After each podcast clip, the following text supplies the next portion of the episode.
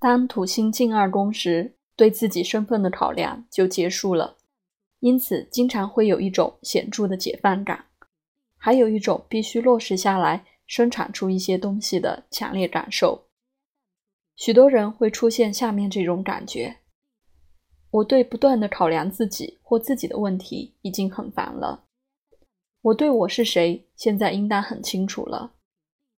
如果继续考虑这些问题，就会显得太过于自我沉溺。我现在只想到现实世界里去进行某些事，达成具体的成就或赚些钱。因此，当一个人的土星推进二宫时，往往会有建构经济基础的强烈欲望，而且会努力安排或用某种方式来巩固收入、投资、储蓄、生活，或是做一些生涯规划。人们经常会在这个阶段白手起家创立事业，以正式或非正式的方式学习某种技艺，或接受某种具体的训练，以便未来能赚钱谋生。换句话说，这是一个打基础的时段，以便在物质世界建立保障和稳定性。但这时人们还在准备阶段，所以收入通常不丰，因此会对金钱或其他的安全要素感到焦虑。但是以我的经验看来，认为土星进入这个宫位会导致一个人负债、变得贫穷或遭受考验。乃是夸大其词的说法。大部分的人确实会在这个生命领域里感受到土星的压力。然而，我接触过的个案却多半能以实际的方式面对这些考量，同时也都没经历过经济上特别严重的灾难。有位案主甚至在土星进入二宫时赢得一万五千美元的大奖。还有一些案主在这个阶段开始接受新的训练或开创新事业，后来逐渐变得非常成功。人们往往会在这个阶段真切地意识到经济上必须完成的事，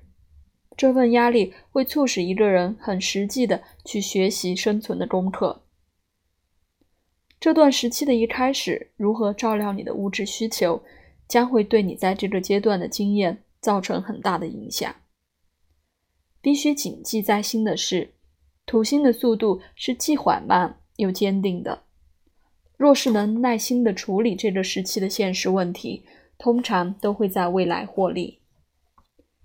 你也许并不会立即得到明显的利益，但若是能面对这份需求，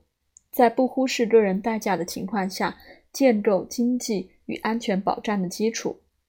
那么这些基础就会为你往后的许多年带来好处。土星推进二宫的意义并不仅仅局限于物质事物，因为这是一般人会立即感受到的生命情境，所以我才会集中的探讨这个层面。